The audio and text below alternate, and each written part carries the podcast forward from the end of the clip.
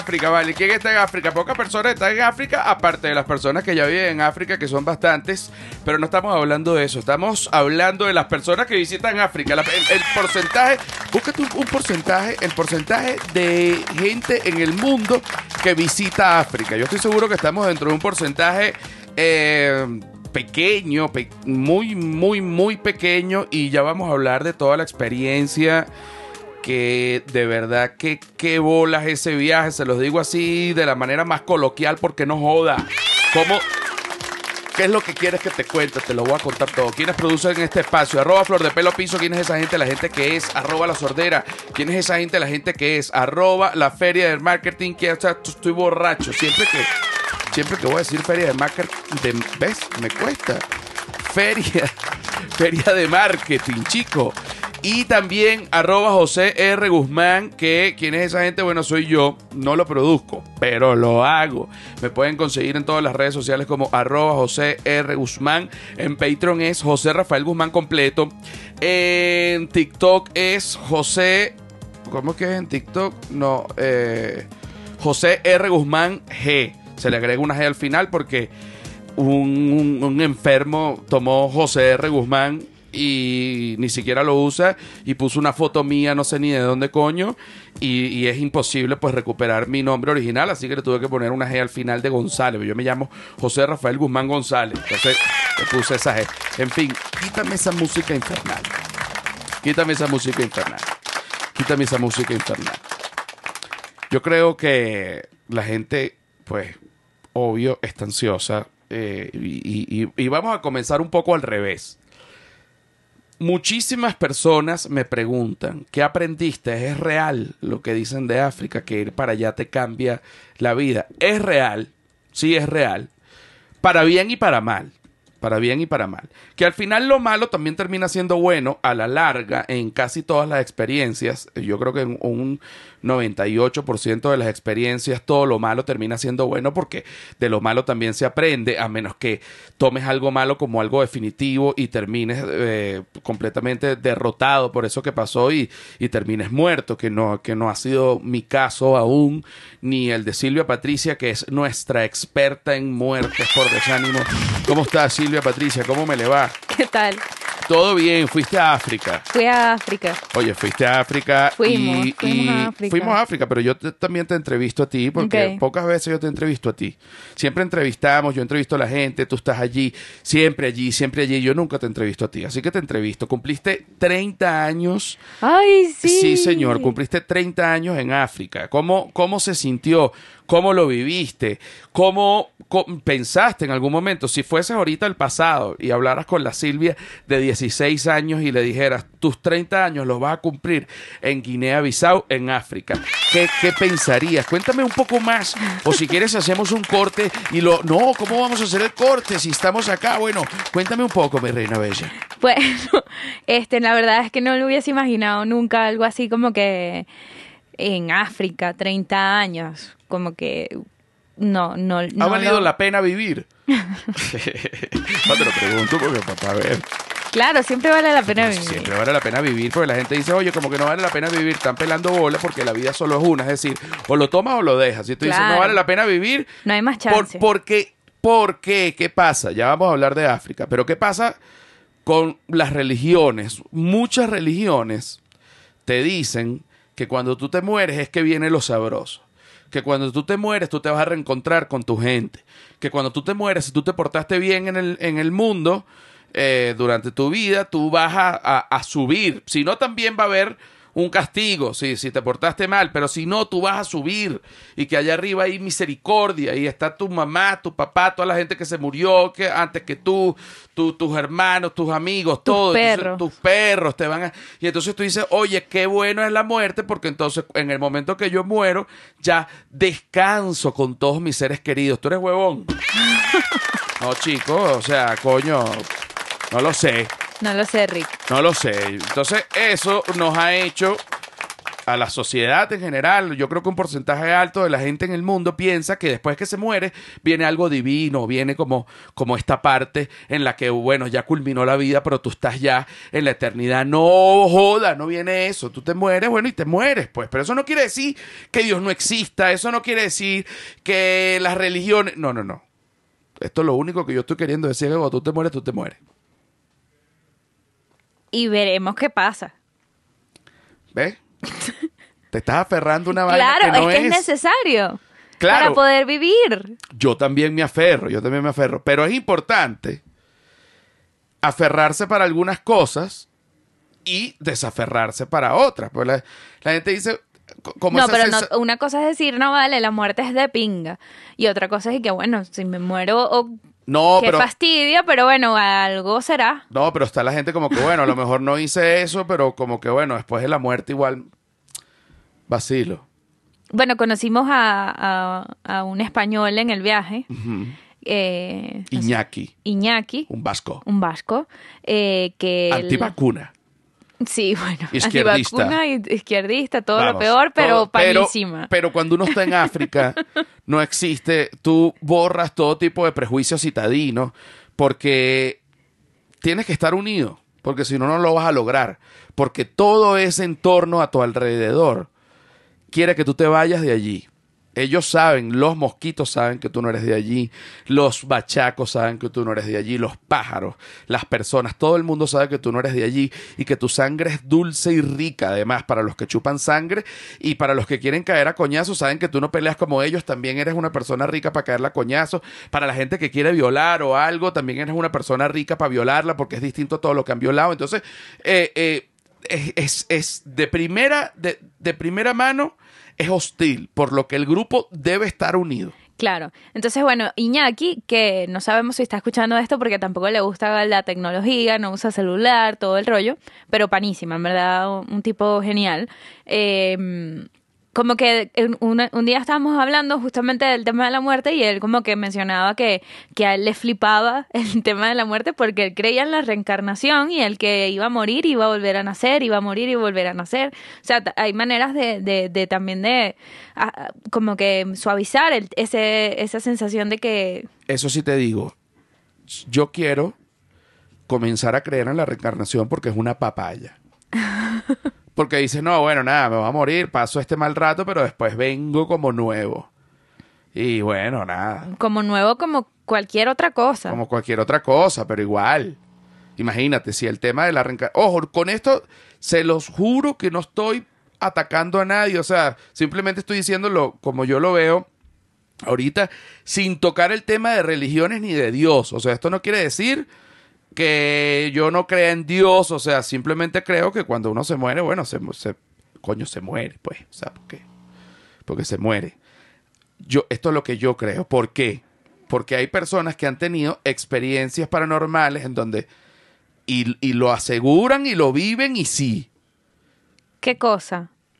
Por ejemplo, eh, te lo voy a poner así. Se muere un familiar que tú quieres mucho.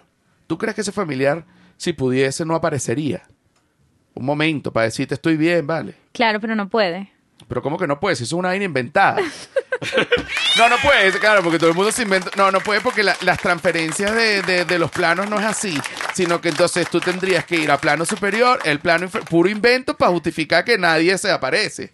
Los que, a los que no se le apareció nada, como a mí, a mí no se me ha aparecido.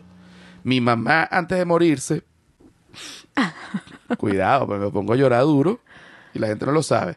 Mi mamá antes de morirse me decía, tú sí eres miedoso con el tema de los, de los espíritus y las almas y todo eso. Yo le decía, mamá, sí, tú sabes que yo me voy a morir. Ay, no digas eso, yo le decía. Cuando yo me muera, lo primero que voy a hacer es agarrarte por los tobillos duros esa noche. Y yo, y, me, y hasta el final, me veía, mira, acuérdate. Y yo decía, ay, no. Bueno, esa noche dormí con mi papá. Yo tenía, ¿qué edad tenía cuando se murió mi mamá? 22 años. Dormí con mi papá aterrado, esperando el agarre de los tobillos. Y nunca pasó. Y yo sé que si se pudiera, mi mamá me hubiese agarrado los tobillos porque a ella le gustaba joderme. ¿Sí entiendes? Entonces tú dices, bueno, Pero podemos seguir hablando de África. Coño, pero me llevaste para abajo Ah, durísimo. no, pero tranquila, vas a llorar. Oye, pero no se preocupen, porque es que venimos sensibles de África. África nos tocó una fibra. Vamos a hacerlo cronológico ahora. ¿Qué? Pero límpiate los ojos. Ok. No, muy, muy loco. Ahora, pon, pon la canción que, mm, que nos va a llevar para arriba y que además es con la que empieza todo el viaje. Ok, ¿La tienes ahí? sí. Ok, aquí va. Súbele un poco. Bueno, claro que sí. Va a comenzar la historia de África. ¿eh? La gente que piensa que yo todavía no canto como Shakira. Bueno, están pelando bola. Allá canté como Shakira. Mira.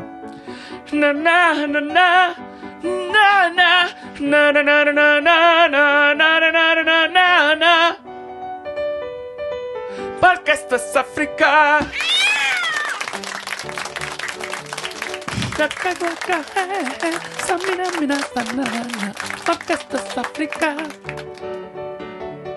Mira esta voz aquí. Porque esto es África.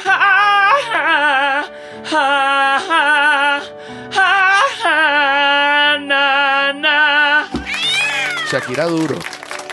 Así comienza el viaje. Mira, arrancamos de Lisboa, agarramos un vuelo de Lisboa a Guinea-Bissau, que es un vuelo de cuatro horas. Un vuelo normal. Llegas al aeropuerto de Guinea-Bissau, que es el aeropuerto Osvaldo Ribeiro. ¿Cómo es que se llama el aeropuerto internacional de Guinea-Bissau?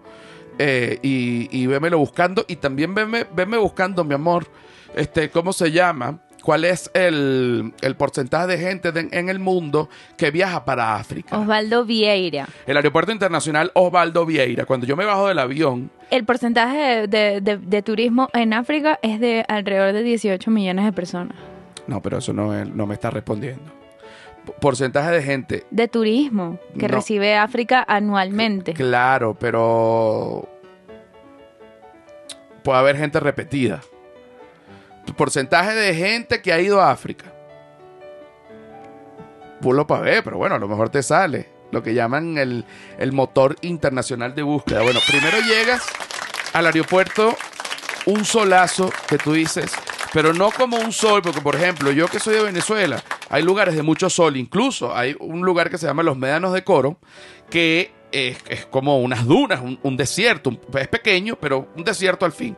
Bueno, este desierto se queda huevón al lado del calor infernal húmedo que hay en Guinea-Bissau, ahí en la capital. Cuando tú sales del aeropuerto, tú dices qué vaina es esta, empiezas a sudar y ahí es cuando entiendes que estar empegostado es el estado en el que tú vas a estar por el resto del viaje hasta que tú salgas de ese continente, porque eso es un calor excesivo. Nos montamos en una camioneta eh, Toyota, los africanos eh, saben muy bien y, lo, aprecian mucho que la mejor marca para tener allá en África es Toyota, porque son los que más aguantan, porque nunca...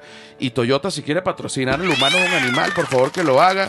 Me encantaría porque allá Toyota en Guinea-Bissau es lo que se lleva y es lo que se usa. Fuimos en un machito chasis largo, eh, lo que llaman, que no lo llaman eh, el machito, está el machito que es como corto y cuando es el machito chasis largo le dicen la hembra. Imagínate tú en el argot rustiquero. Nos fuimos en una hembra eh, en, en la parte de atrás, un camino de cinco horas y media que esa vaina iba dando coñazo como nunca en la vida yo había estado ni siquiera en un juego de... mm, Yo, yo me acuerdo que yo fui a Disney y yo me metí a la, a la atracción de Harry Potter, que supuestamente que te van a asustar.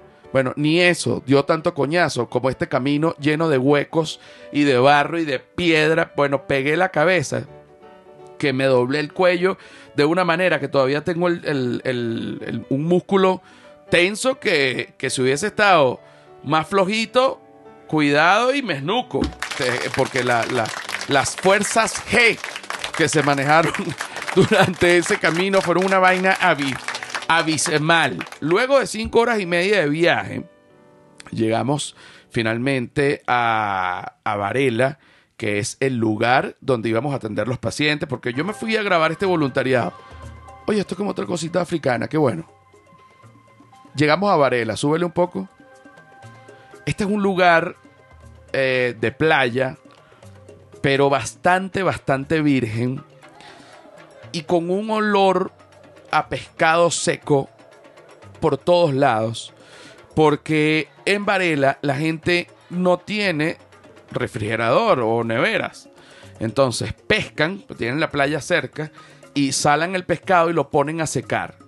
Pero mientras que ese pescado está húmedo y seco, hay un periodo en donde las moscas se paran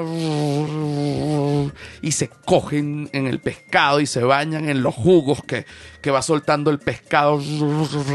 Y eso es un olor a pescado y, también un poco a culo, porque eso va destilando como una sangre de bagre con los bigotes. Y entonces esas mismas moscas llenas de sangre de pescado se te paran a ti en la boca como los videos que uno ve de África tal cual. Y yo recuerdo que yo antes veía los videos de África y yo, y yo veía a la gente que se le paraban las moscas en, en la boca. Yo decía, pero ¿por qué no se quitan las moscas? Bueno, yo no me las quitaba ya porque era tantas moscas que simplemente ya tú te acostumbras y están ahí y tú sabes que eventualmente ellas ya se van a ir. Entonces todo oliendo a pescado, moscas bañadas en pescado. Eh, el, el olor, si te digo, que fue un poco fuerte al principio y luego como todo y como, como cualquier raza y cualquier humano, se acostumbra a todo, ¿no? Llegamos a este campamento a una temperatura de 38 grados. Súbele un poco porque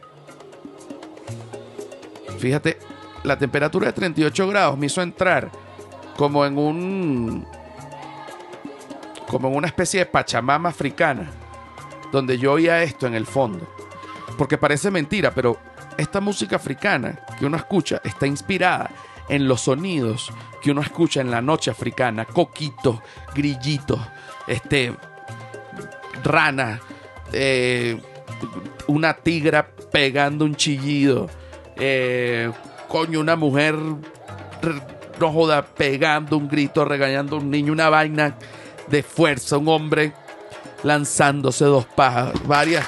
La noche africana es muy, muy, muy erótica y extenuante a la vez.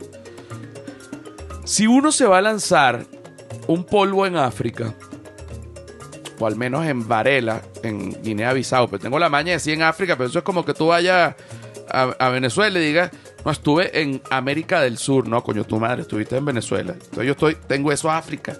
No, Guinea-Bissau, pero en esa parte, Varela. Con 38 grados, el sexo tiene que ser muy corto. Porque te puedes deshidratar y, y puedes terminar muerto encima de tu pareja. Para hablar de eso y más, nuestra experta en sexo y en calor, Silvia Patricia. En África no hubo sexo, No, por lo menos de, de mi parte. no, va, bájale un poco, bájale un poco para, para hablar de eso. Llegamos al campamento, porque yo, yo tenía, es decir, yo dije, de pronto en África es un buen lugar para mm, como que alinear unos chakras africanos y, y clavar la lanza del chakra Zulu. Pero tú cuando llegaste, ¿qué, qué viste? Te bajaste de la camioneta que estábamos molidos. Molido. Te dolía todo. Pero, pero cuenta porque la gente piensa, ay, bueno, fue un viaje largo, incómodo, le dolía todo. No, no, no, no, nos dolía todo de verdad como si hubiésemos trotado una vaina, un maratón. Eh, golpes, rajuños, todo. Claro, porque éramos, eh, es como una, una Land Cruise de esta que, res- que, que puede tener como ocho pasajeros atrás. Éramos seis. Éramos Sí, éramos seis, pero con las maletas, con, con todo. maletas de todo el mundo porque además llevaban las- la- el equipamiento médico porque, bueno, se recibieron donaciones en España de eh, anestesia. Eh, esterilización en frío, porque hay dos tipos de esterilización, esterilización en caliente, que es en horno, y esterilización en frío, que es con químicos, entonces obviamente allá no como teníamos 25 litros de esterilizador. Sí, cada, sí. imagínate, 25 litros, sí, de, de- de líquido esterilizador Eso quiere decir eh, nada más en una maleta 25 kilos, o sea, era sí, una se maleta tuvo que pagar sobrepeso, todo. Bueno, nos mentaron la madre en el aeropuerto, que no se podía grabar en el aeropuerto. Yo digo, ¿cómo que no se puede grabar en un aeropuerto? Y, lo- y- y los videos que se hacen virales, ¿quién los está grabando? Uno puede grabar, porque eso es ahora que la gente te dice, usted no puede grabar y uno por huevón esconde. Pero uno sí puede grabar, como eso que uno no puede grabar, uno puede, graba- puede- puede grabar lo que está pasando alrededor. No, que no me saque. Lo que está pasando alrededor, yo lo estoy grabando. Si usted está ahí, usted está pasando alrededor. Claro. Entonces usted está grabado. Yo no te estoy dando, me sabe a culo. No me dé el permiso, persígame, demándeme. Bueno, vomitaste en una parte del camino. Bueno. Porque paramos a comer, como, bueno, estábamos con, con la gente de, de Miradas al Mundo y... Ah, bueno, que exacto. Nos nos- reciben allá para, para, para eh, ubicarnos en esta parte. Yo me fui con Sonrisas al Sur, que es una ONG pequeña que se trata, eh, digamos, que se encarga de la parte odontológica de lo que fuimos a hacer. Y esta ONG ya ha ido a otros lugares como Mauritania, Senegal, eh, Grecia, bueno, donde hay necesidad, etcétera.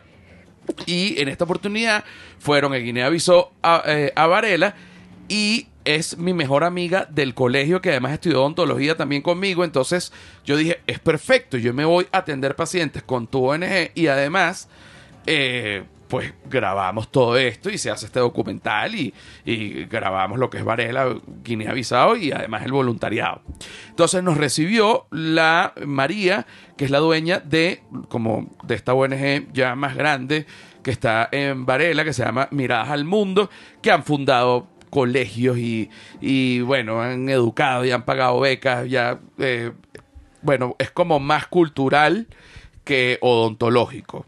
Sí, claro, como para la comunidad en general, o sea, reciben voluntariados médicos en general, eh, reciben donaciones de libros, música, instrumentos musicales, este, medicinas, todo. Entonces nos recibe la gente de Miradas al Mundo, eh, nos montamos en este jeep, este camino coño de madre que nos iba matando, bájale un poquito esta música, y entonces este camino que nos iba matando, de repente vamos a parar para que coman algunos bocadillos, pero vamos, que, que, que no son unos bocadillos como los que ves en España, que los bocadillos de, del camino entre Guinea-Bissau y Varela, que vamos, que son una cosa espantosa. Y he pedido un bocadillo solo de pan con huevo, vamos, que me lo he comido. Claro, pero llegó pan con huevo con patatas fritas y tomate. Ajá, pero yo Pero probé todo estaba como muy como grasiento no, sobado. grasiento sobao, sudado y además, te lo digo, y además e- ese aceite habían freído como unos huevos, ¿entiendes?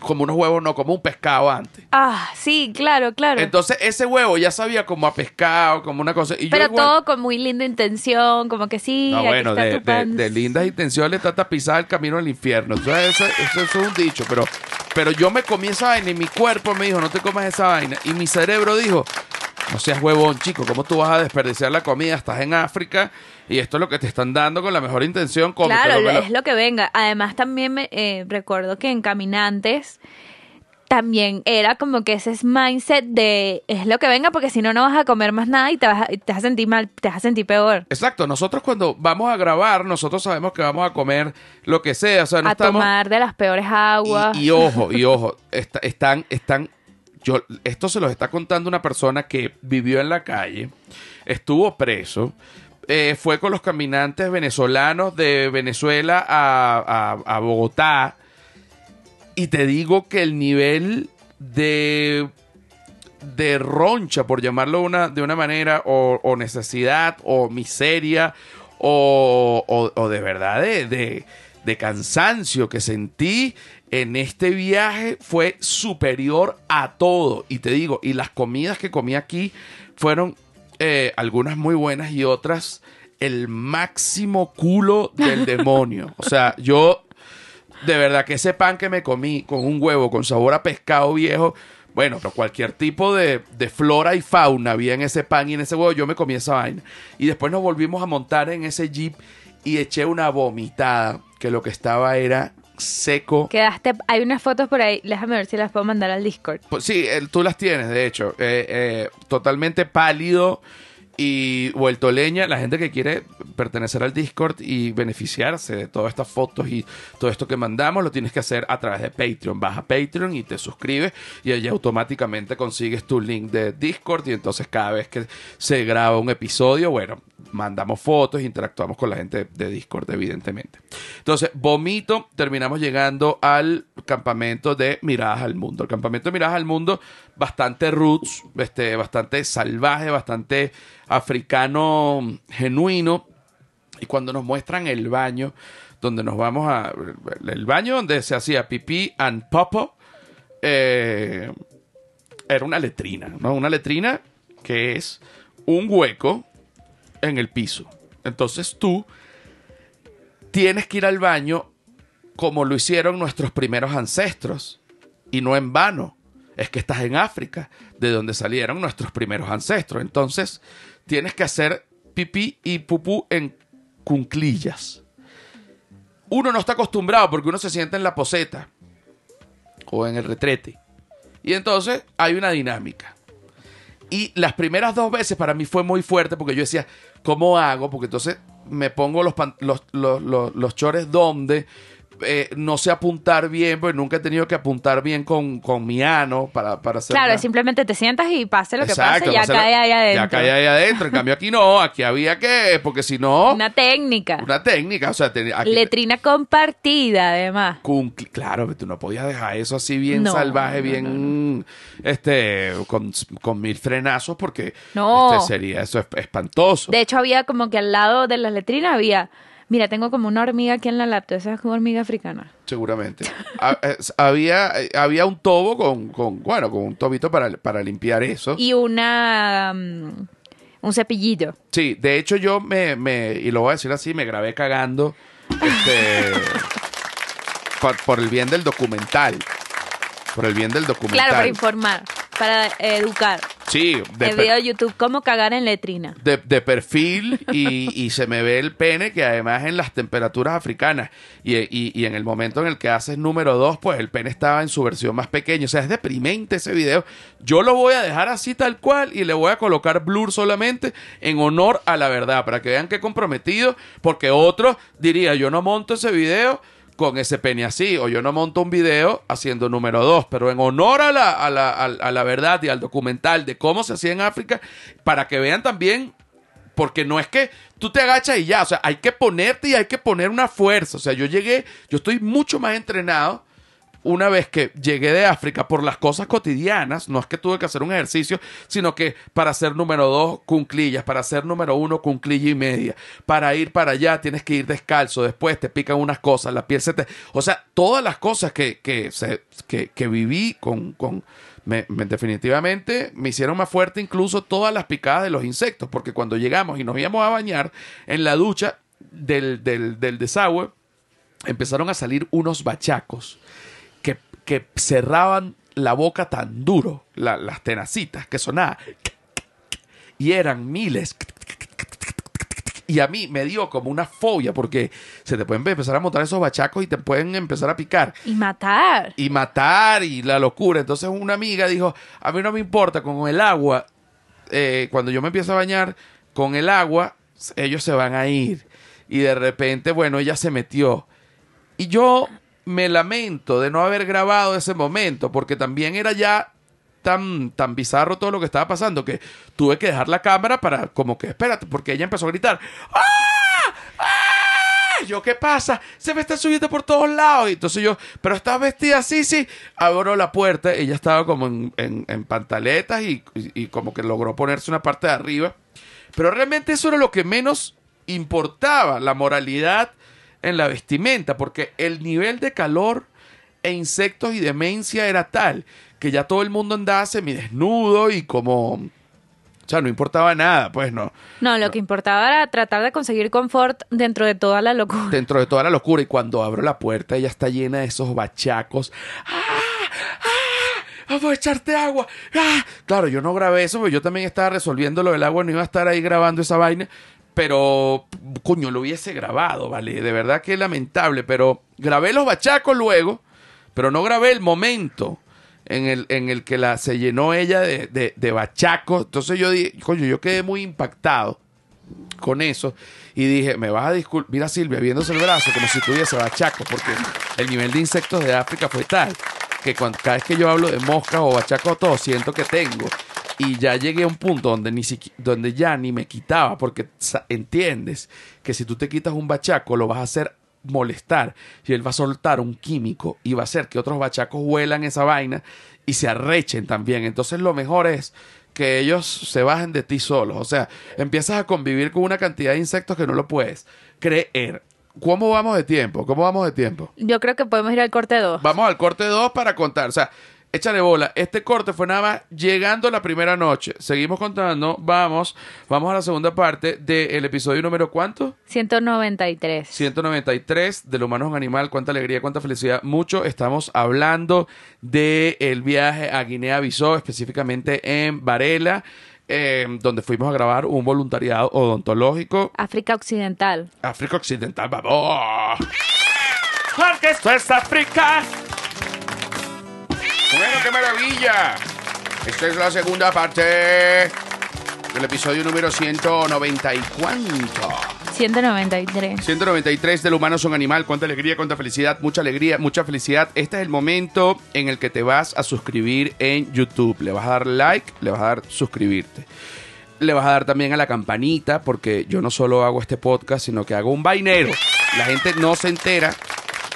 Yo he pelado una bola eh, colocándole títulos a, a- a mis videos porque según el, el otro día estaba viendo un que es un amigo del colegio, yo lo sigo por, por, por Instagram, se llama Caco Carmona, no me acuerdo ahorita cuál es el, el Instagram, pero él da como, no sé realmente qué tipo, si es marketing, si es este computación, si es, yo lo veo y gozo porque, eh, quítame esa música infernal que le, Pepe.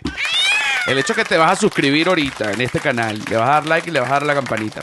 Pero el tema de las eh, de, los títulos de los videos, eh, él estaba explicando lo que es el eh, eh, coño, ni siquiera me acuerdo. SEO. Search Engagement Operator. ¿No? No, Search Engine Operator. Search Engine Ajá, el Operator. SEO, el SEO, SEO. exactamente, el SEO. Eh, que es el motor operador de búsqueda.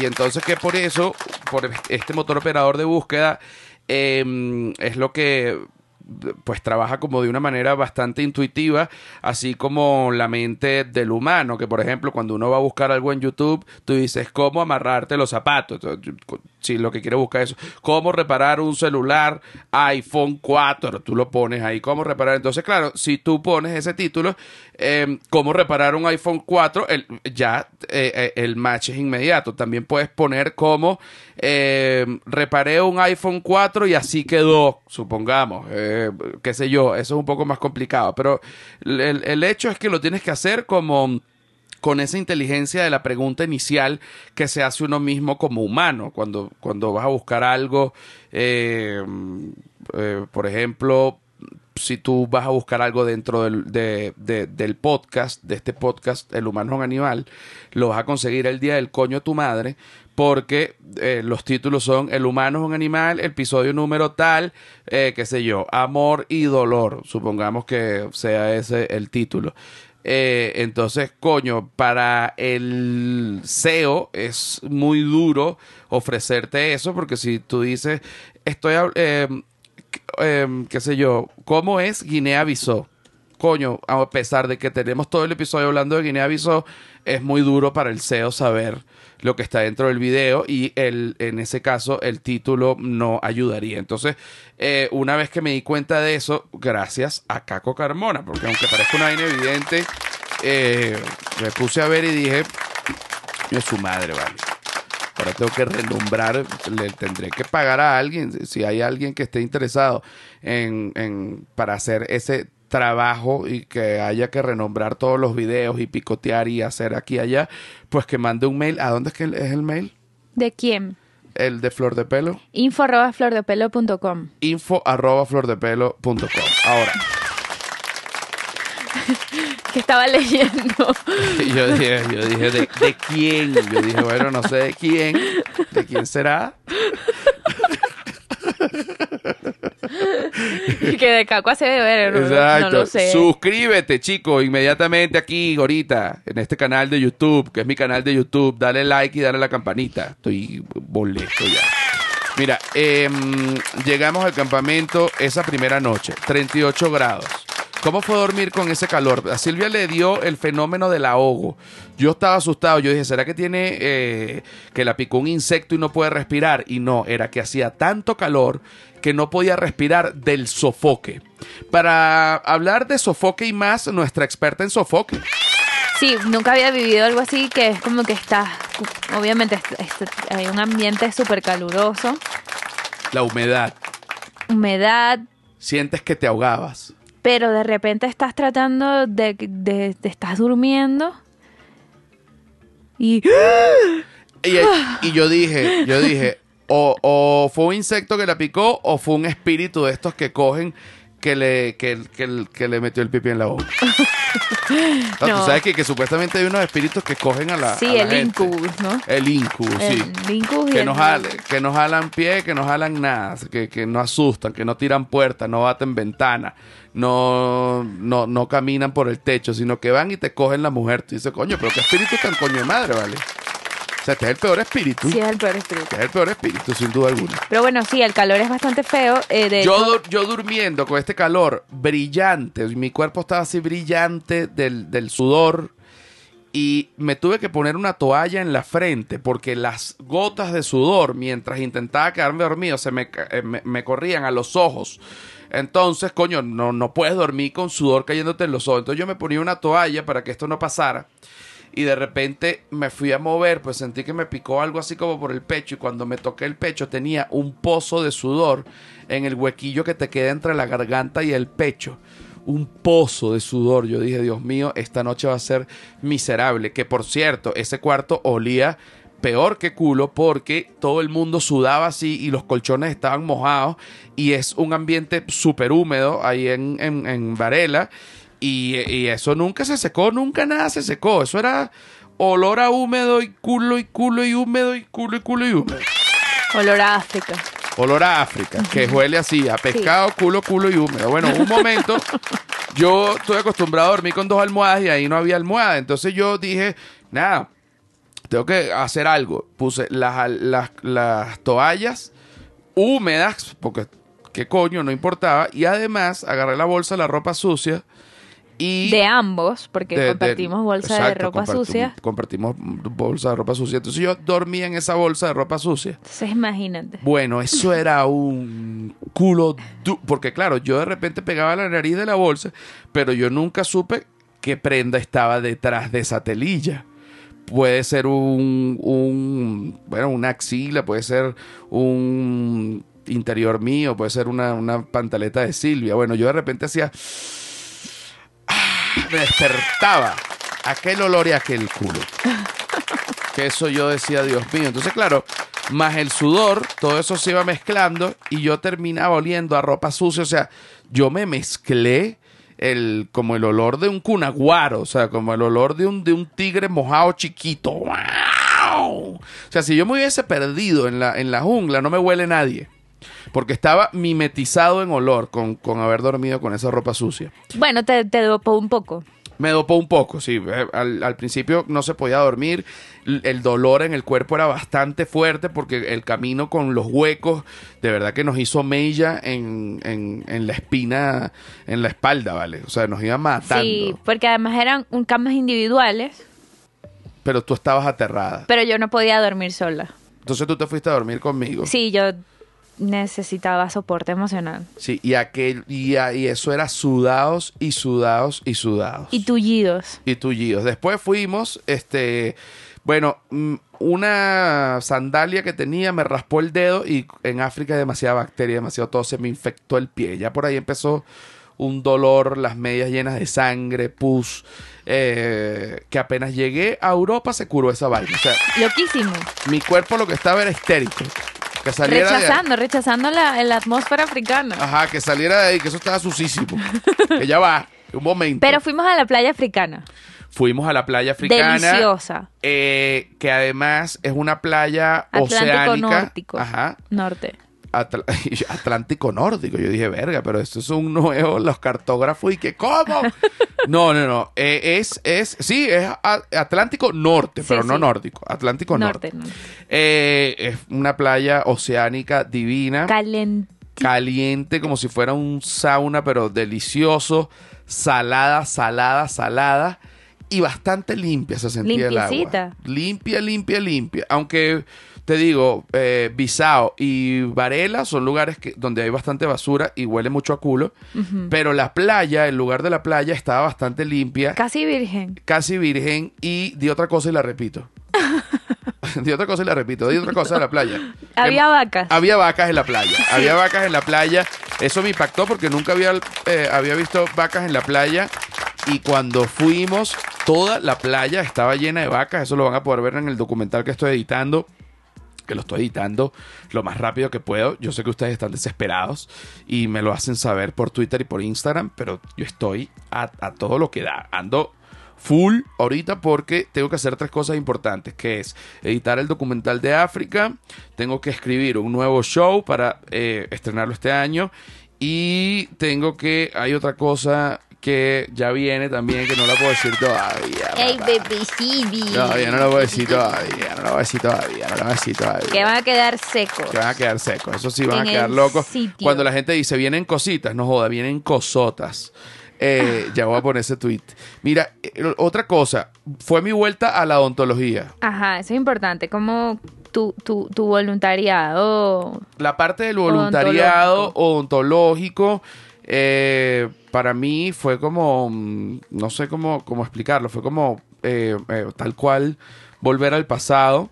Me puse mi, mi mono quirúrgico, mi, mi casaca de, de trabajo odontológico y me puse, bueno, era como un ambiente rural eh, y me puse la gorra hacia atrás y, y mi luz y bueno, me recordó mucho cuando estaba en el, en el rural antes de, graduarme en la universidad que tuve que ir a, al- a Maniapure, al norte del estado Bolívar en Venezuela, que bueno, que es, un paseo al lado de, de Varela. Coño, si te digo que a nivel de rural eh, debería la Universidad Central mandar a la gente a África porque ahí de verdad que aprenden la vaina y coño, se prueba la voluntad del hombre, eh, efectivamente, del hombre y de la mujer, pero bueno, es como el dicho.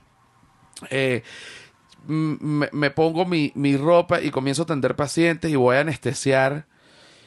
Y me acuerdo obviamente de la teoría como a nivel práctico, pero no me acordaba tanto la teoría a nivel teórico, o sea, no, no, no podía, no recordaba las estructuras anatómicas o los nombres de algunas cosas, pero fue como que, bueno, anestesio y lo sé hacer y lo sé hacer sin dolor, pero los primeros tres pacientes me temblaba mucho la mano y estaba mm, realmente estaba muy nervioso porque no, no quería hacer, coño, un- un- una, una mala praxis.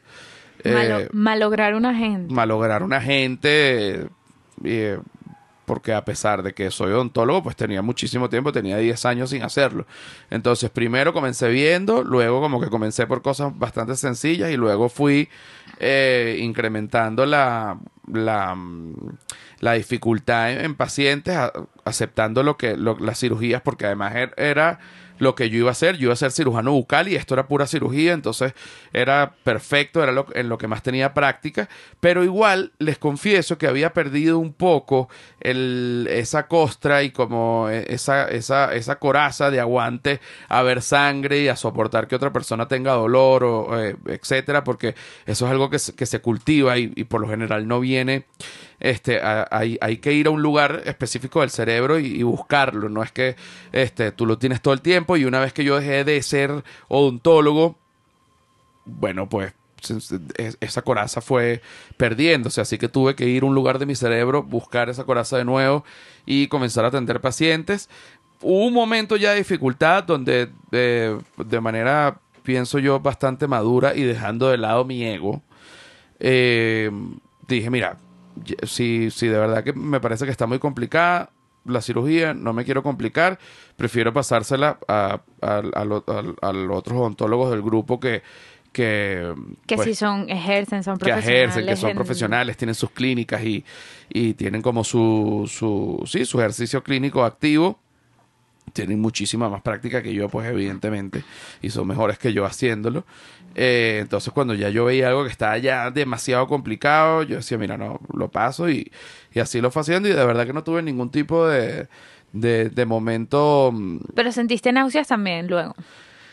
Sentí náuseas, pero es normal porque cuando uno ve tanta sangre y tanta cosa, como que es el... el en, Y en- había mucho pus. en esas condiciones, porque no es lo mismo atender paciente en una clínica donde todo, sabes, tienes un eyector y, y entonces, bueno, aspírame aquí y te chupas todo y no ves nada y había vas que acá, acá. mandar a escupir a los pacientes. Aquí los, los pacientes, ese poco de pus y todo, y sangre escupiendo en unas papeleras, y entonces moscas bañándose en la sangre que se me paraban. Eh, y, y- y también yo andaba con una paranoia, porque África es un, es, es un continente que tiene un alto índice de VIH no controlado, y tú no sabes si esos pacientes. Bueno, una cosa que me impactó es que la gente no sabe la edad, o sea, no, sencillamente no les importa la edad. Tú les preguntabas, ¿qué edad tienes? no sabía. Entonces tú decías, ¿tú crees que puedes tener como 20? Tú más o menos calculabas la edad. No, 50 no, más de 50, me decía un señor. Más, yo, yo debo tener más de 50, mucho más de 50 años. Yo le decía, tiene razón, se ve que está escoñetado, así que se lo voy a poner su edad. Este, Ahora gente- tengo paranoia. Ah, bueno, chica, pero por favor. Tengo paranoia, rrr, pero duro. No es imposible. No lo sé, Rick. No, yo sí lo sé. Sí, yo no tengo esta, yo que soy hipocondríaco y afrodisíaco, no tengo paranoia. Tú no tienes por qué tener paranoia. Ay. No tienes por qué tener paranoia. Porque esto es África. bueno, fuimos a atender paciente. Sí, tú también. Tú tuviste que medio atender paciente. Bueno, yo hice asistencia de luz. Asistencia de luz y pasaste instrumentos. sí, gasa. Ahora, ¿tú cómo Un viste? forceps. Y Ajá. una pinza. Y una cureta. Y una cureta. Y una sutura. Eso no pasaste. Esa no pasé. Ok. Ahora, Anestesia. anestesia pasaste bastante y aguja. Sí, Y la jeringa. también. Y espejo. También. Y las ponía a esterilizar también. O sea, hiciste. Hiciste asistente ahí. ¿Cómo, cómo? Yo te vi haciéndolo y, te- y las caras que ponías eran un poema. Es que es, wow, me sorprendía porque siempre, yo siempre he sido paciente, pues, y nunca había estado en la parte visual del, del paciente, o sea, yo era el paciente, no veía lo que me hacían ni lo que le hacen a nadie, y ahora que lo sé es fuerte. ¿Y qué piensas de los odontólogos? No me gusta. Ok. Sigo reafirmando mi... Pero no sientes que, es- que, que- que es importantísimo. Claro, esa, pero parte de, de, de por qué tienen los dientes así, claramente porque, bueno, no tienen una higiene, una higiene adecuada, porque tampoco tienen para cepillarse los dientes, o sea, no tienen pasta, no tienen cepillo. Este, y imagínate, si a uno a veces tiene un rollito en la muela y Y, y has tenido Y cepillo, toda tu y vida tienes- y todo esto. Porque también influye eh, la ingesta de azúcares y alcohol. Pero Sí. ellos, eh, porque la gente puede decir, bueno, pero ellos no comen. No, sí, porque ya les llega eh, chucherías, este, les llega, bueno, pues galletas, azúcares, eh, les llega alcohol. pero ellos, producen su propio alcohol también. ellos tienen eh, su propio alcohol, que es el vino de cayú o vino de semilla de merey o vino de palma, que también es un vino que ellos toman y se meten unas peas que joda. ¡Qué bueno! Hasta Simba y el Rey León y Mufasa la bailan. ¿Qué te parece ella, mi vida bella? Pero la fauna fue bastante más de insecto que de como, bueno, vimos a, a Branco. Conocimos un mono que se despidió de nosotros al final, que fue una maravilla. Puedes ir mandando incluso esas fotos. Las, Las voy mandando. Y, no, y, la- y las tengo aquí al Discord. Este, eh, yo tengo aquí varias que si quieres pues también las ves acá. Eh, conocimos un mono que se llama Branco, un mono blanco. Eh, otra cosa con, con respecto a la palabra negro y la palabra blanco. Coño, se me metió un pelo del micrófono en, la- en la boca. Cosa tan de- desagradable. Este, la palabra negro y la palabra blanco, le preguntamos a, a- a una de las personas que nos recibió allá, que es africano, eh, de, Senegalés. de- de se- senegalés. Eh, mira, ¿qué dices tú si te dicen negro? Eh, Eli, que mira, eso es un invento de Occidente para nosotros Este, no nos importa que nos digan negros y realmente todo depende de- del, del contexto y, y del tono y realmente la intención con la que tú quieras. Pero no es lo mismo decir, mira, negro, ¿qué tal? A decir, epa, negro, ¿qué fue? Y de hecho, él me dijo, a, eh, a ti te van a decir Branco. Y por donde yo pasaba me decían, Branco, Branco. Porque como, como se llamaba el mono, el mono era blanco, y se llamaba Branco. Bueno, a mí me decían Branco porque, porque, coño, porque era, había muy pocos blancos. Entonces para ellos cuando ven un blanco le dicen blanco y ya está, y no pasa nada. Y realmente... en- Sí, que él, creo que lo que es muy interesante de conocer es la perspectiva de, de, de, ellos, que es como que somos negros y ustedes son blancos, ya está. Exacto, y ustedes nos dicen negro y nosotros le decimos blanco porque nosotros somos negros y ustedes son blancos. Y no es ofensivo, A menos que... a menos de que tú digas, Porque cuando estábamos en la capital, que fuimos a grabar por fuera el Palacio Presidencial, hubo unos que me dijeron, Blanco, oye, pa, sí, da". como que ya, como que, como si, vete para allá, Blanco, coño, tu madre, ¿sabes? Entonces ahí yo sí, claro que lo tomas ofensivo porque hay un todo un contexto y hay todo un tono. pero no es por decir eres negro, es ofensivo. O eres blanco, es ofensivo. No, porque yo soy blanco. Claro, Entonces, si me dicen, blanco, tú eres blanco, yo digo, sí soy. claro, Negro, tú eres negro. claro. Bueno, es negro. ¿Tú eres blanco? Sí, soy. ¿Tú eres negro? No, yo no soy negro.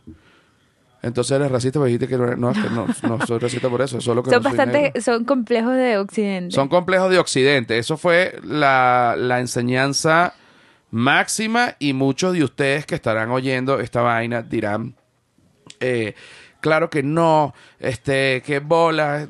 Se los digo, estuve allá y cuando uno va a África en verdad te cambia la visión del mundo eh, porque ellos, se los juro, porque me encanta ir a los lugares justamente para que nadie me venga a contar nada y para que nadie me, ponga, me pueda debatir una vaina que, que, no, que no saben, que yo la sé de primera mano.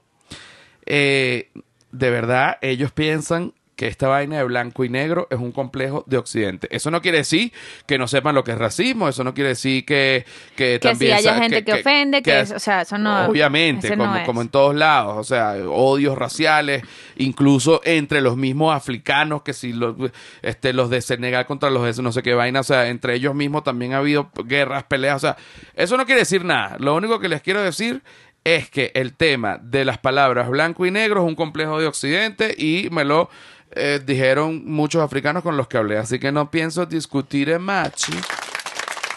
¿Y la gata? Aquí. Oye, yo dije, ¿qué pasó? Mira, aquí preguntan en Discord, pregunta Jesus que si Branco te mordió, o sea, fuerte, que si era una mordida fuerte. no, Branco venía, pero yo eh, he, montado, he ido montando videos de Branco también y algunas cosas este, para ir haciendo y recordarles a la gente que estoy editando el documental. Eh, y mm, bueno, Branco me agarraba la mano, chico, me mordía, pero un, mord- una un marcaje ahí, una mordidita como de, de, tú sabes, de que te estoy jodiendo. Y el mono iba y buscaba un perro que se llamaba Simba y le jalaba las bolas duro. ¡Cha! Y el perro pegaba un chillido y le ladraba, pero no lo mordía. Pero era un mono jodedor. Sí era. Le gustaba jalar las bolas. Este, le gustaba, agarraba a la otra perra y le agarraba lo- los cachetes y la jalaba duro así. La perra chillaba. Era un mono jodedor, pues. Pero lo querían los animales, porque África también es mucho de eso, que es la mezcla de demasiados animales conviviendo en un mismo lugar. En el lugar donde nosotros estábamos no había casi depredadores. No, había vacas, cochinos, Había vacas chivitos. por todos lados, chivos, este, vacas. No tengo vacas, cochinos, chivitos, había de todo, vaca, cochino, chivito. Había como puro animal y suelto, no era que estaban en unos corrales, había puro animal de mm, que un depredador fácilmente lo pudiese cazar, eh, pero, pero estaban por todos lados, cosa que me indica que depredador así no había.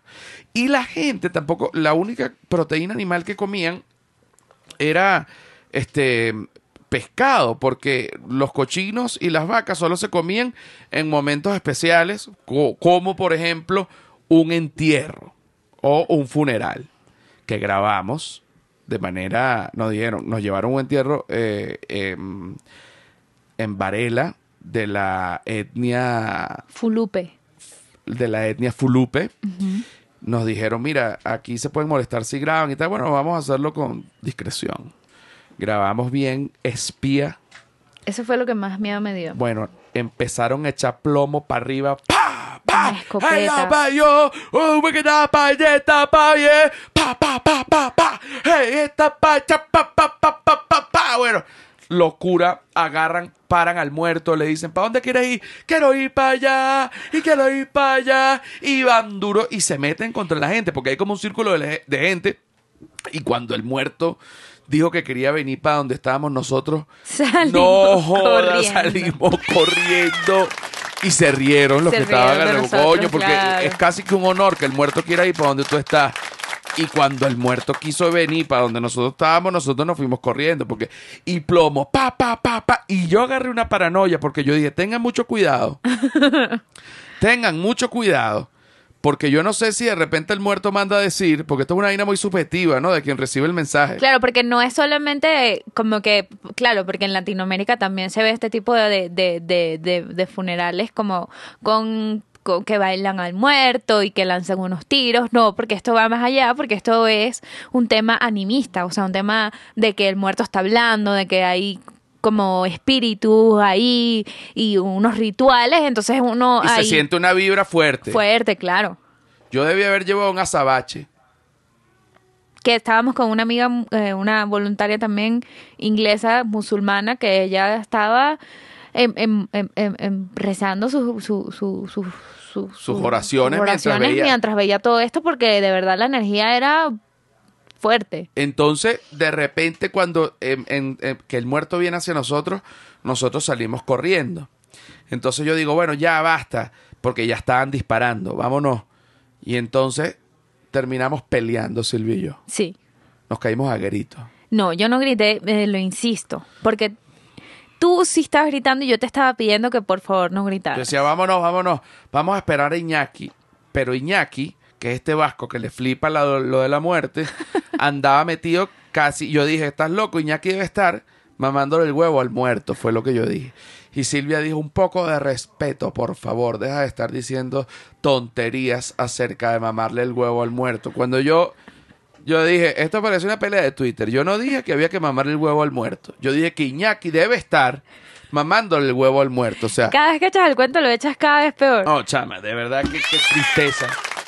Porque entonces él y, y, y, y Silvia nos van a matar. Entonces yo también me entró una paranoia porque yo dije, y si el muerto supuestamente le dice que todo lo que, lo que va a pasar, porque el muerto eh, dentro de este momento, como en este velorio, les dice a ellos cosas que pueden pasar en la aldea, si hay una gente mala de la aldea y, y- y toman acciones, si viene una enfermedad, si viene una hambruna, si viene sequía y de repente dice, no, y eh, la culpa es de los blancos, bueno, aquí blanco, aquí no joda, vamos a alimentar a este muerto de nosotros, ve.